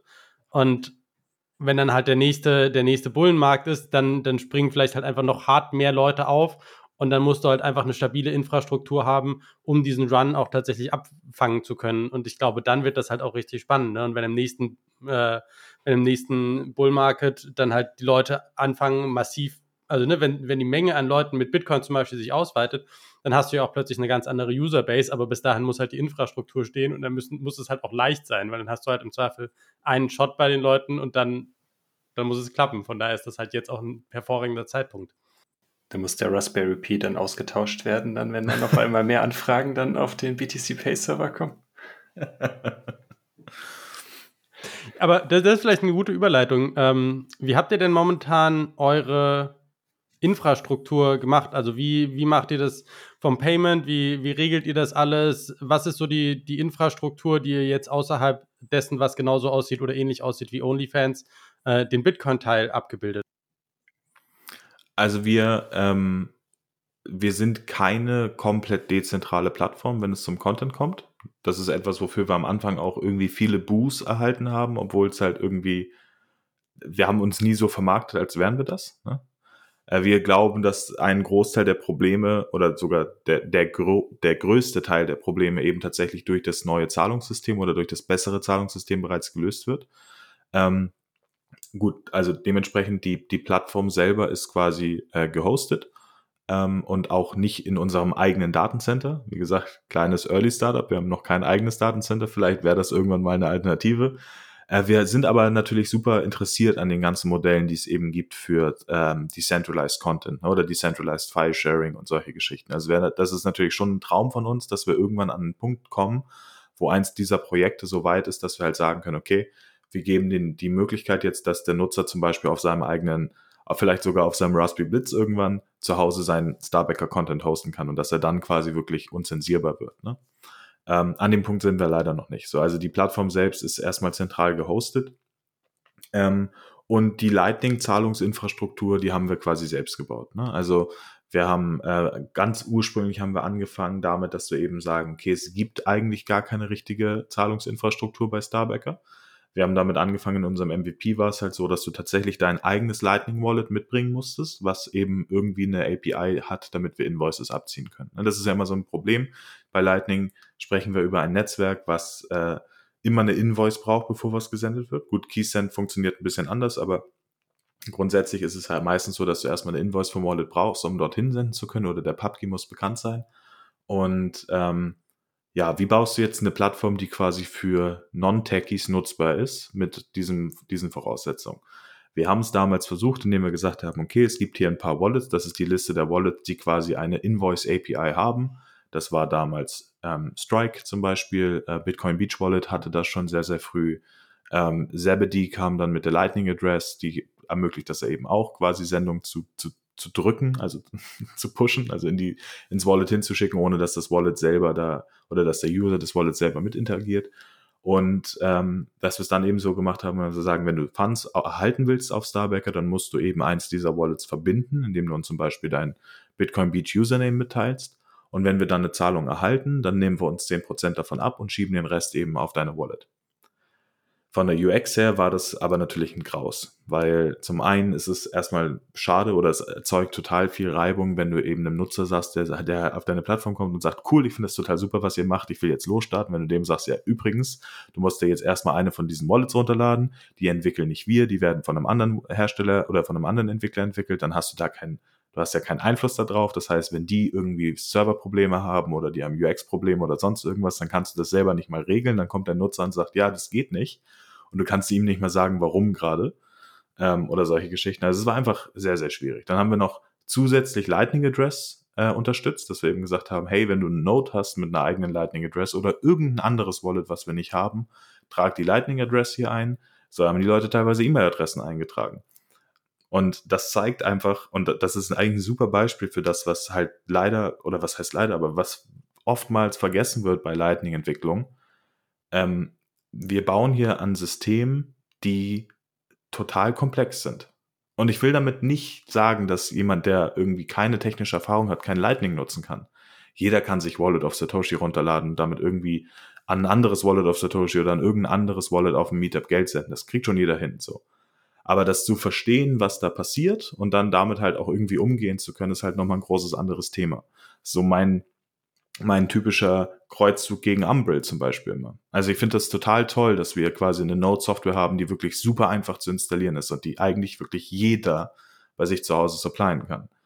Ähm, deployen kann, meinte ich, entschuldigt. Und ähm, dann kommst du aber das zu dem Problem, und das siehst du auch in den ganzen Umbrel Support Foren, jetzt raucht der Node mal ab, muss jetzt ein Backup einspielen was ist ein SCB? Wie geht's jetzt los? Was ist mit, was, was sind die Gefahren? Was sind die Risiken? Oh, meine Funds sind weg. Was mache ich jetzt? Und SSH habe ich noch nie von gehört. So, und wir sind halt an einem Punkt, wo Lightning eben noch nicht so 100% usable ist, vor allen Dingen von Usern, die eben keine technische Erfahrung haben. So, das war das Problem des MVPs. Und deswegen sind wir halt im nächsten Schritt dann gegangen und haben gesagt, okay, wir müssen Custodial oder Non-Custodial Usage in irgendeiner Form irgendwie weiterhin ermöglichen. Vor allen Dingen für die User, die bezahlen wollen, weil die vielleicht auch gerade die Privatsphäre brauchen oder möchten. Ähm, aber es sollte schon so sein, dass wenn man sich als Creator bei uns anmeldet, dass man direkt irgendwie auch Geld bekommen kann, also Bitcoin bekommen kann, ohne dass man jetzt irgendwie erstmal durch 20 Reifen springen muss. Deswegen gibt es mittlerweile ein Custodial äh, Wallet auf Starbacker. Das läuft auf unserer eigenen Version von LND Hub. Ähm, und das ist halt auch, wo wir eben schon bei Vorteilen des Bitcoin Spaces waren, super viel Open Source. Ne? Du kannst halt, du, also das ist, du, du, du kannst ja quasi direkt irgendwie dein Produkt aufbauen auf den, auf den, auf dem Fundament, was andere für dich halt hingestellt haben und gesagt haben, hier, wir haben das gebaut, bitte nutzt das so. Ne? Also es kommen ja, sind ja super viele Projekte einfach halt dafür da, Infrastruktur zu schaffen für andere Projekte. Also haben wir LND Hub genutzt, haben das geforkt, haben äh, unsere eigene Version drauf aufgebaut und damit eben quasi User Wallets auf der Plattform eben ermöglicht. Das heißt, du kannst bei uns zum Beispiel, wenn du einen Content, wenn du Content kaufen willst, kannst du den mit einem externen Wallet einfach über einen QR-Code einfach ganz normal bezahlen. Aber es ist eben halt auch so, dass du theoretisch einfach dein Wallet auf der Plattform einmal aufladen kannst und dann kannst du mit einem Klick alles auf der Plattform bezahlen. Und du kannst dich als User eben halt auch ganz einfach anmelden und hast quasi von uns direkt ein Wallet mit Lightning Address an die Hand gedrückt bekommen Du kannst dir quasi deinen statischen, äh, du kannst dir quasi deine statische Adresse für Spenden eben auch halt auch anzeigen lassen. Also dein Lightning Address kann Spenden empfangen, kannst sofort auf der Plattform monetarisieren. Genau. Und das ist ja auch so ein bisschen die, die Mission, dass wir versuchen eben diesen großen Aufwand, der eben mit daherkommt, wenn du eben Bitcoin und Lightning Payments zur Monetarisierung deiner Inhalte nutzen möchtest, dass wir den halt ein bisschen wegnehmen. Was habt ihr für Creator da drauf? Also was für, also zum Beispiel sowas wie, ähm, was ich jetzt ganz spannend fand, ähm, Tidal, der Musikstreaming-Dienst, wurde ja von Block, ne, von, ähm, von Jack Dorsey gekauft. Und da ist ja so ein bisschen die Überlegung, okay, wird das im Prinzip so einen, so einen Lightning-Funded Payment Streaming Musikdienst am Ende? Ähm, habt ihr sowas zum Beispiel? Wie ist so die Integration von YouTube hin zu euch? Ist das dann irgendwie schwierig? Also was, was für ein Content ist das? Was kann man sich da vorstellen? Und wie ist so auch die, die User Experience? Weil das ist ja oft sehr content-spezifisch. Also eine Plattform, die content-spezifisch ausgerichtet ist, ist in der Content-Darstellung und Nutzung natürlich auch ganz anders. Ähm, also was für Content habt ihr und wie geht ihr mit dieser Herausforderung um? Genau, also wir sind, das ist uns, das ist uns sehr bewusst. Am Anfang haben wir so ein bisschen versucht, die eierlegende Wollmilchsau für Content zu sein, wo wir sehr schnell gemerkt haben, okay, das ist vielleicht keine gute Idee, weil es einfach ähm, von der, von, vom User Interface wahnsinnig schwierig ist, ein Videostream und ein Musikplayer gleichzeitig zu sein. Das ist einfach nicht so einfach. So, also das ist, glaube ich, genau das, was du gerade sagen wolltest. Ähm, wir haben, wir, wir spezialisieren uns auf visuellen Content aktuell wir sehen ein Riesenpotenzial und auch einen, große, einen, großen Bedarf an eben Musikstreaming-Apps oder eben so Podcasting-Apps wie Fountain zum Beispiel. Ich habe zum Beispiel für die, für die Plaprap-Jungs habe ich eine kleine Website programmiert vor einiger Zeit, weil mich das total genervt hat, dass die halt irgendwie gar keinen einfachen Weg hatten, wo du, oder dass es keine Plattform gibt, wo du PlapRap hören kannst und gleichzeitig spenden kannst. Das ist total Nonsens. Ne? Also das gibt's ja aktuell einfach nicht. Also ähm, wir haben uns aber ganz klar gesagt, wir können nicht alles lösen. So, wir fangen jetzt an mit dem visuellen Content, also Fotos und Videos. Ähm, haben jetzt zusätzlich noch Livestreams und Videocalls. Das heißt, ich kann zum Beispiel entweder sagen, ich gehe jetzt live, aktuell allerdings noch nicht mit Streaming-Sets, das wäre natürlich der nächste Schritt, dass man eben im Livestream tatsächlich genau wie beim Podcast eben auch für jede Sekunde, die man konsumiert, halt irgendwie oder für jede Minute, die man konsumiert, Set streamen kann. Bei uns ist es halt aktuell noch statisch. Das heißt, du kannst sagen, das ist ein Premium-Livestream, der kostet jetzt, keine Ahnung, 100.000 Satoshis, um halt beizutreten. So, und das zahlt man dann halt einmal. Ist aber auf der Roadmap. Ähm, und Videocalls bedeutet halt einfach, ich kann sagen, ich bin am Mittwochabend zwischen 16 und 20 Uhr verfügbar. Ihr könnt halbstündige Videocalls bei mir buchen ähm, hier sind die Preise und dann kannst du quasi einfach einen Termin mit mir machen. Kann, also wir haben zum Beispiel, mit Mike habe ich drüber gesprochen, ne? Privacy Sessions könnte man zum Beispiel anbieten.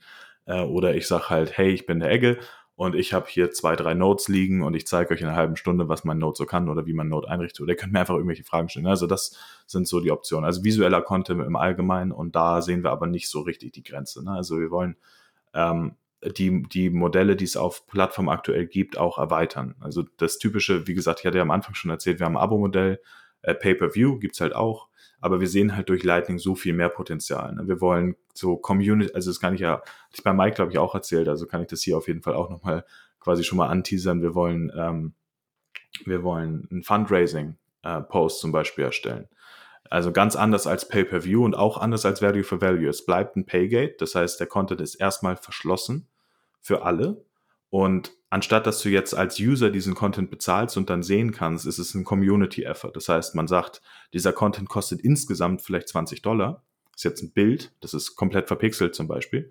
Und jedes Mal, wenn ein User diesen Post quasi, also über diesen Post ein Dollar spendet, geht halt diese Progress-Bar ein kleines Stück weiter. Und wenn 25% des Gesamtgoals erreicht wurde, dann wird das Bild vielleicht auch ein bisschen weniger verpixelt, sodass die Community vielleicht auch schon bei 50% sagen kann, ah, wir wissen zwar noch nicht so genau, was, wie das aussieht, aber wir sind, wir haben kein Interesse mehr an diesem Bild oder sonst irgendwas. Oder halt grundsätzlich auch, dass alle zusammen halt eben gemeinsam dieses Bild dann eben entsperren, um dann zu sagen, okay, jetzt ist es entsperrt für alle. Also auch für alle Nutzer, die in der Zukunft kommen, ist dieses Bild halt entsperrt. Und das sind halt so, so Dinge, vieles davon war in der Legacy-Welt halt einfach nicht so richtig denkbar. Lightning ermöglicht halt ganz, ganz viele neue Modelle und Monetarisierungsansätze und das wollen wir halt vor allen Dingen umsetzen, aber auf diesem visuellen Level.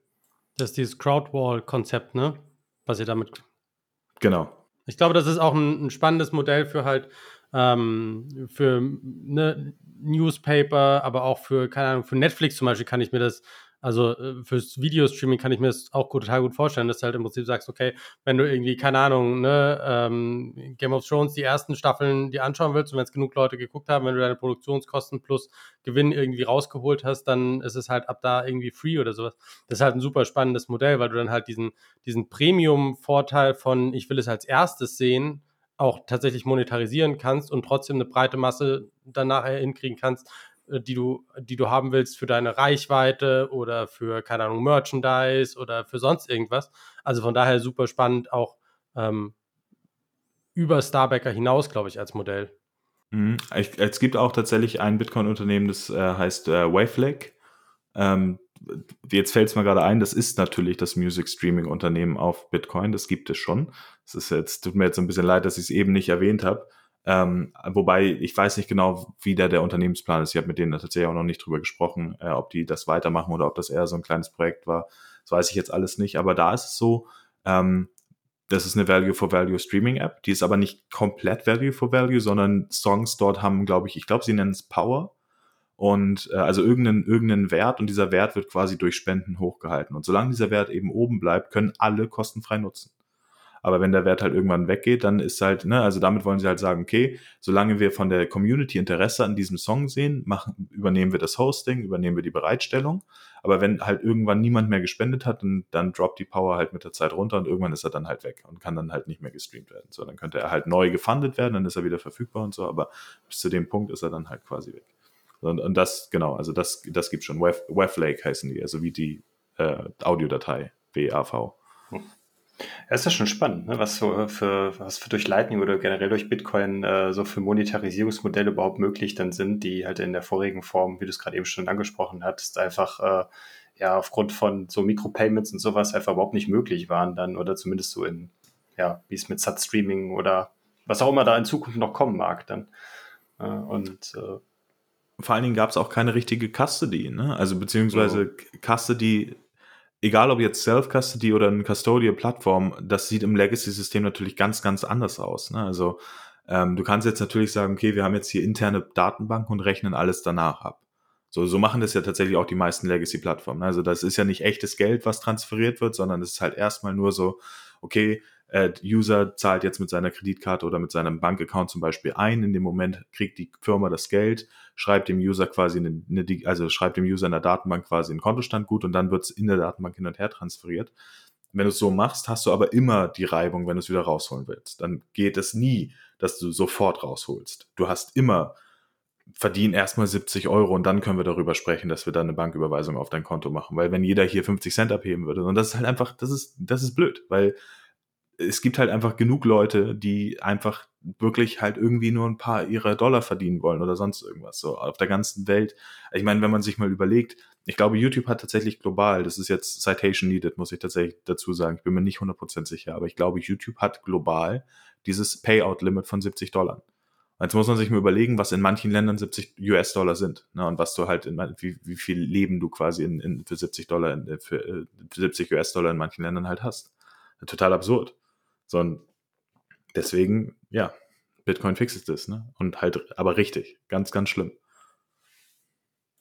Habt ihr bei euch äh, vielleicht noch ganz kurz, wir sind jetzt schon über eine Stunde, äh, ich weiß nicht, äh, Martin kannst gleich auch noch dann auch noch, auch noch eine Frage machen. Äh, habt ihr irgendwelche KYC-Prozesse, wenn man sich als Creator anmeldet? Jetzt, äh, sage ich mal, wenn wir FSK, also so jugendfreie Inhalte und vielleicht dann äh, Erwachseneninhalte vielleicht mal beides äh, nebeneinander stellen. Äh, wie unterscheidet sich das? Tatsächlich unterscheiden wir genau an dieser Stelle zwischen Content auf der Plattform. Ähm, wir wollen halt eine Plattform für alle bieten. Ne? Das heißt, wir sagen, du, du beim, beim Sign-up wählst du aus, ob du zum Beispiel FSK 18 Inhalte sehen möchtest oder nicht, also nicht jugendfreie Inhalte sehen möchtest oder nicht. Ähm, und da ist der KYC-Prozess tatsächlich unterschiedlich, denn für, ähm, für Safe for Work Nutzer, die eben keine jugendfreien Inhalte sehen oder posten möchten, gibt es kein KYC. Wir haben jetzt auch gerade, also früher war das so, das haben wir von anderen Plattformen übernommen, dass man halt ähm, ja nicht seinen Klarnamen angibt, aber dass man halt einen Namen in Klarnamenformat sozusagen nutzt, weil das eben auf den meisten Plattformen so typisch ist, dass die Leute halt gerade Creator eben irgendwas, ne, so einen Künstlernamen oder so nutzen. Das haben wir jetzt alles entfernt. Es ist tatsächlich nur noch Username und E-Mail-Adresse in sehr, sehr naher Zukunft auch ein schlüsselbasiertes Login. Ne, ich will noch nicht zu viel verraten, aber es ist sehr, es, also Login with Lightning ist auf jeden Fall integriert, aber es wird noch ein bisschen mehr als das sein.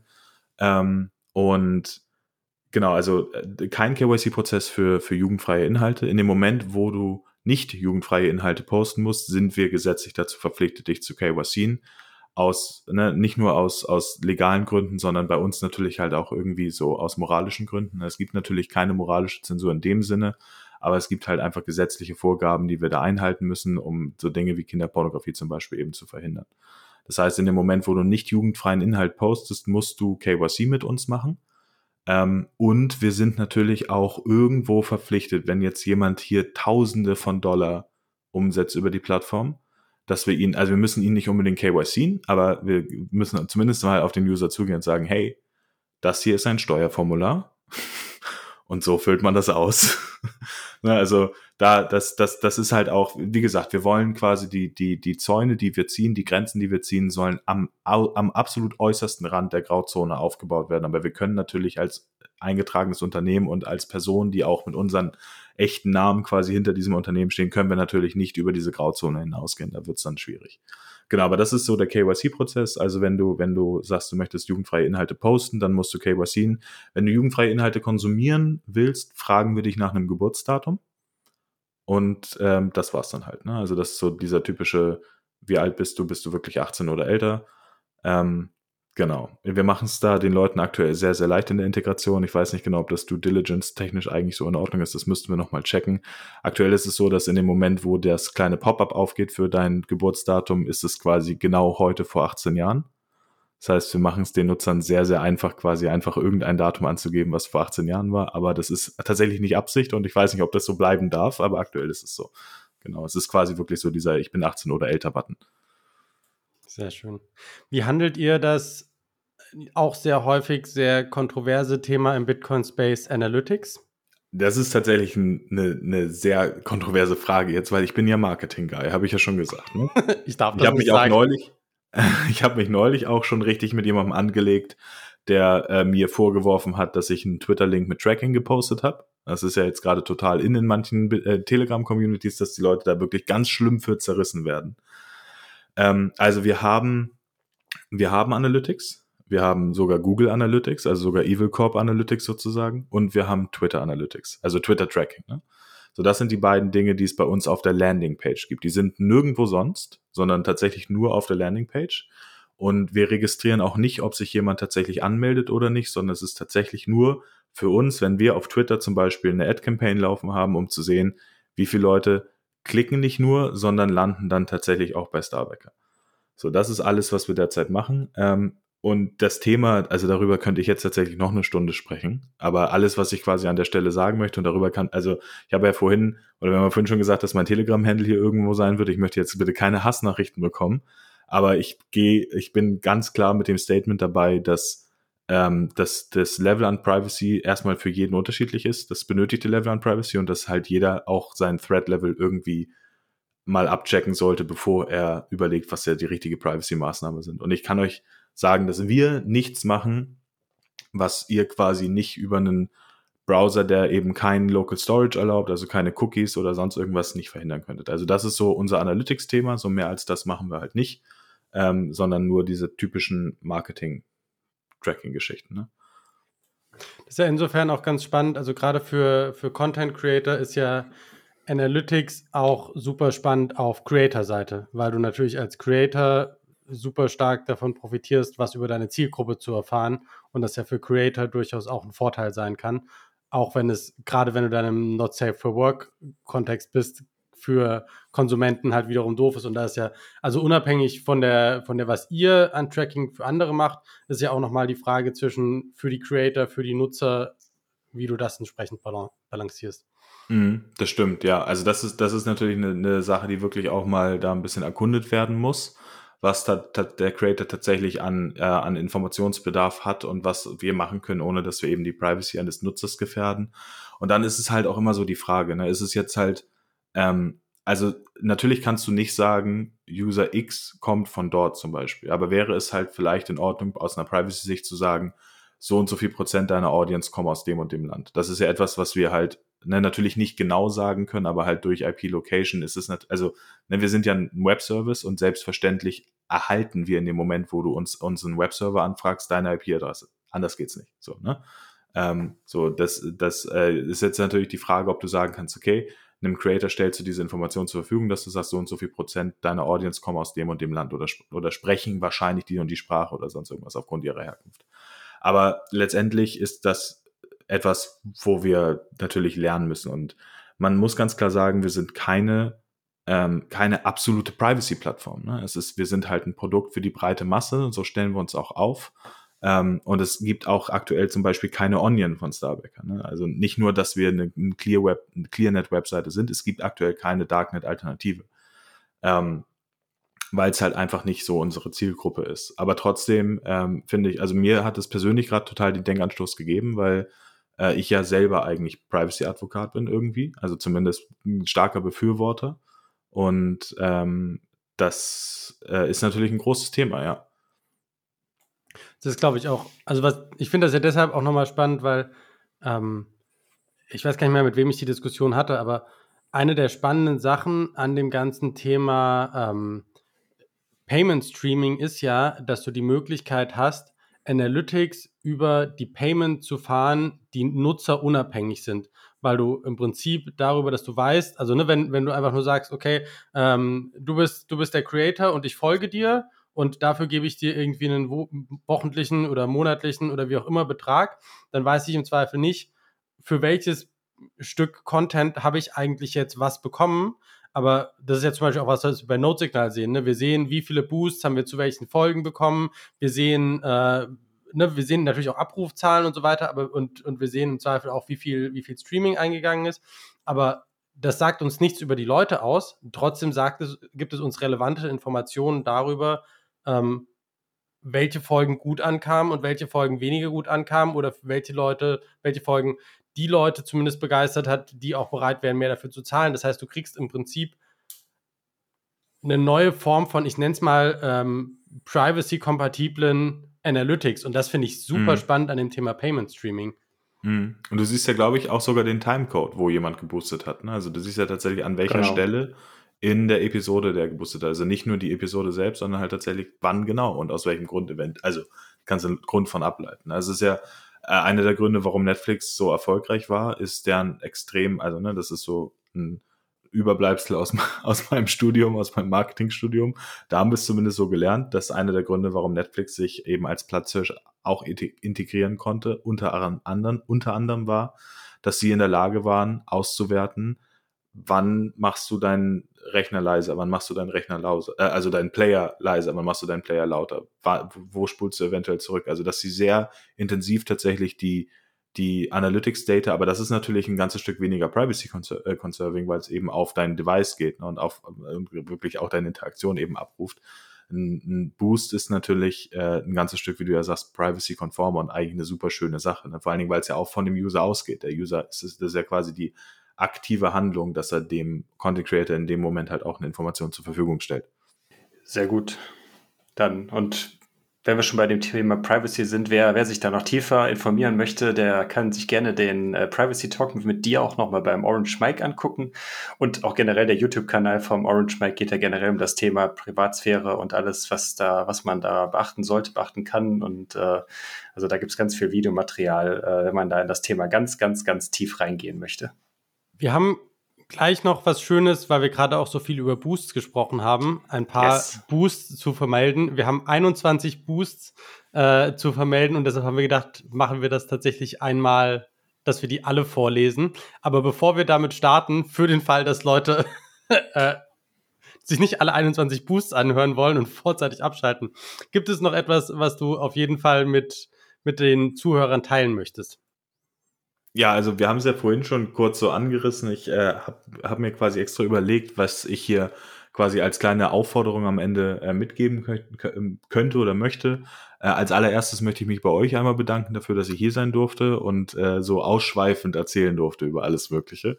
Ähm, und genau, wir haben ja kurz vorhin darüber gesprochen, was, was können die Zuhörer vielleicht machen, wenn sie unterstützen wollen. Also zum einen ähm, mag vielleicht nicht auf, all, auf alle zutreffen, aber ich habe es ja vorhin angerissen. Wir planen derzeit eben unsere nächste Funding Round. Das heißt, wenn ihr tatsächlich Interesse habt oder jemanden kennt, der es Interesse habt, ähm, zum einen sich darüber zu informieren, was wir eigentlich genau machen oder vielleicht sogar Investor bei Starbacker sein möchte, dann sollte man mir auf jeden Fall eine E-Mail schreiben, da würde ich mich sehr drüber freuen. Ähm, und für alle anderen, und das, das meine ich wirklich alle anderen, uns ist absolut bewusst, dass wir eine junge Plattform sind und noch viel zu lernen haben. Uns ist absolut bewusst, dass unsere Plattform nicht wie der Meister vom Himmel gefallen ist. Und was wir super, super, super, super dringend brauchen von allen, ist Feedback. Das heißt, selbst wenn ihr, also ich bitte euch wirklich darum, vor allen Dingen, wenn ihr die Plattform nicht gut findet, schreibt mir und sagt mir, warum nicht. Weil das ist genau das, wir wollen nichts entwickeln, von dem wir denken, das wäre toll. Wir wollen quasi am User entwickeln. Das ist so ein bisschen diese, Fail, diese Try Fast, Fail Fast Geschichte. Wir bauen Sachen, damit sie vielleicht doof gefunden werden oder damit sie vielleicht kaputt gehen. Ihr müsst uns sagen, was ihr blöd findet, was ihr toll findet. Und darüber würde ich mich tatsächlich sehr freuen, wenn ihr es euch mal anschauen könntet und wenn ihr mir sagen könntet, was ihr davon haltet. Also Feedback ist aktuell so unser, unser absolut wichtigstes Asset. Im Zweifel könnt ihr auch Creator auf Starbacker werden, der Starbacker Feedback, nein, ähm, um den Loop zu schließen. Sehr schön. Dann vielen Dank dir. Ähm, und dann würde ich sagen, haben wir noch ein paar Boosts zu verlesen. Ich glaube, die meisten gingen zur Folge äh, über Hoddelnaut. Genau. Thorsten, möchtest du einfach mal anfangen? Ja, soll ich mal sie, weiß ich nicht, soll ich die ersten zehn machen? Soll ich die ganzen Hoddelnaut-Dinger machen und du machst die anderen? Wie du, wie das du willst. Klingt, ja, mach du die, ja. mach du die Hoddelnaut und ich mach die anderen. Okay, perfekt. Gut, äh, wir hatten ja äh, zu der Defending BTC-Folge hatten wir ja aufgerufen, alle Boosts, die wir zu der Folge bekommen von euch, schicken wir in den, äh, ja, in den Fund oder in diese Spendenaktionen um den Hoddelnaut gegen den Fake Toshi äh, zu verteidigen, der ja diese zwei Gerichtsverfahren am Hals hat, einmal in, den, äh, in Norwegen und einmal in Großbritannien, die jetzt, glaube ich, im Oktober, meine ich, startet, das erste Gerichtsverfahren. Und da haben wir 16 Boosts insgesamt bekommen, die wir zumindest äh, der Folge zuordnen konnten. Und dann fangen wir mal einfach mal ganz vorne an. Der Action Slave Jan Paul hat 21.000 Sats gespendet mit dem Kommentar We are all hodling out. Äh, der Blaubär hat 84.000 Sats geschickt und der hat auch geschrieben Yes, we are all hodling out. Gute Sache. Der Hoddelman hat 2100 Sats geschickt, auch We are all hodling out. Der Stanze, ich vermute, es ist Herbert Stanze, schöne Grüße an Ostwestfalen, hat 210 Sats geschickt. Der User VMVD äh, 1898 hat 21.000 Sets geschickt und geschrieben, Hoddle, aber auch Spendle, da Value for Value nur funktioniert, wenn auch Value transferiert wird und so bei Content Creators ein FOMO ausgelöst wird. Dann folgt die FOMO bei Podcast-App, dann springt der Funke und die Paywalls werden eingerissen. Die Spirale dreht sich. Hashtag DefendingBTC. Ja, vielen Dank für diese lange Nachricht. Äh, ja, dafür auch wieder äh, ein Aufruf an die Content Creator, die auch äh, sehr gerne bei Starbacker mal vorbeischauen können. Ähm, dann 10.000 Satz von mir. Äh, sehr wichtiges Thema. Wir brauchen eine zusätzliche Verteidigungslinie für Menschen, die zu Bitcoin beitragen. We are all huddled out. Dann haben wir nochmal Jetzt ist der äh, Bitcoin-Stempel runtergefallen, aber das ist egal. Dann haben wir nochmal 2000 Satz vom User 468 whatever. Ähm, guter Anlass. 2121 Satz vom A. Aaron ohne Nachricht. 21.000 Satz vom, von einem anderen anonymen User 5810, wie auch immer. We are all hodled out. 21.021 Satz vom Bitcoin Bananas. Der hat auch geschrieben, we are all hodled out. Ähm, 2100 Satz vom Esrebes, whatever, auch Defending BTC. 1000 Satz vom Tomato Beer, ohne Nachricht, 2100 Satz vom Gambler, Boost für Hoddelnaut und ein orangenes Herz, vielen Dank dafür. Äh, 1400 Satz von einem anderen anonymen User, äh, wie Bitcoin im Ländle ohne Chris und Jan Paul. Überlegt euch das nochmal, ich bringe auch Schnaps mit und ein lachender Smiley. Ich kann mir schon denken, wer das war aber den wollen wir jetzt nicht doxen. Ähm, Nochmal 1000 Satz von Blue Cow und dann am Schluss haben wir den 16. Boost. Das waren insgesamt 16.600 Satz from Lime Owl. Der hat einfach nur geschrieben, let's fucking go. Vielen Dank. Ähm, wenn ihr jetzt alle mir auch zuhören konntet und richtig mitgezählt habt, waren das insgesamt äh, 189.752 Satz. Und da wir gesagt haben, dass wir das ähm, äh, einem guten Zweck beziehungsweise dem Hodl Now zukommen lassen äh, und wir auch sowieso ja alle Boosts und alle Satz, die wir von euch bekommen, in die Community zurückgeben werden, runden wir das einfach auf glatte 200.000 Euro, äh, 200.000 Satz, nicht Euro, fast, wäre schön, äh, auf 200.000 Satz auf und schieben das äh, dann Hoddelnaut in den nächsten Tagen dann rüber. So, Martin, du darfst. Sehr schön. Du hast sehr häufig 21 gesagt. Das äh, hast du gut gemacht. Ein, ein, fast ein Zungenbrecher. Genau. Ansonsten haben wir noch 2100 Satz vom Gambler zum Zitadellen-Spezial bekommen. 1, 2, 3, gute Laune. Genau die richtige Folge für den aktuellen Bärenmarkt. Hat richtig Spaß gemacht, Jungs. Mega Creeds. Dann nochmal 2100 Satz vom Blaubär zur Folge mit Lawrence. Nachträglicher Boost. Hatte die Folge auf der Fahrt zur Zitadelle gehört. Dann nochmal 2100 Satz vom Blaubär zur Folge mit Fichte und dem Bärenmarkt. Beim Thema Bärenmarkt hört ein Blaubär immer gerne zu. 4200 Satz nochmal vom Blaubär zur Folge mit Joe Martin. Starker Typ, der Joe Martin und ein super informatives Gespräch. Notsignal zeigt, wie wichtig die, die Signale unserer aller Nodes für Bitcoin sind. Lasst uns diese Verantwortung weise nutzen. Und dann nochmal 3000 Satz vom Wine Lion zur Folge mit Joe Martin. Ohne einen Kommentar. Und das macht alles zusammen 21 Boosts. Perfekt. Gut. Dann noch irgendwelche letzten Worte. Jetzt bin ich überfordert. ich dachte, ich bin schon raus, sozusagen. Gut. Wenn nicht, dann würde ich sagen, focus on the signal, not on the noise und einen wunderschönen Abend. Oder genau, allen, die zuhören, was auch immer eure Tageszeit ist. Korrekt. Das klingt gut. Bis Ciao. Dann. Ciao.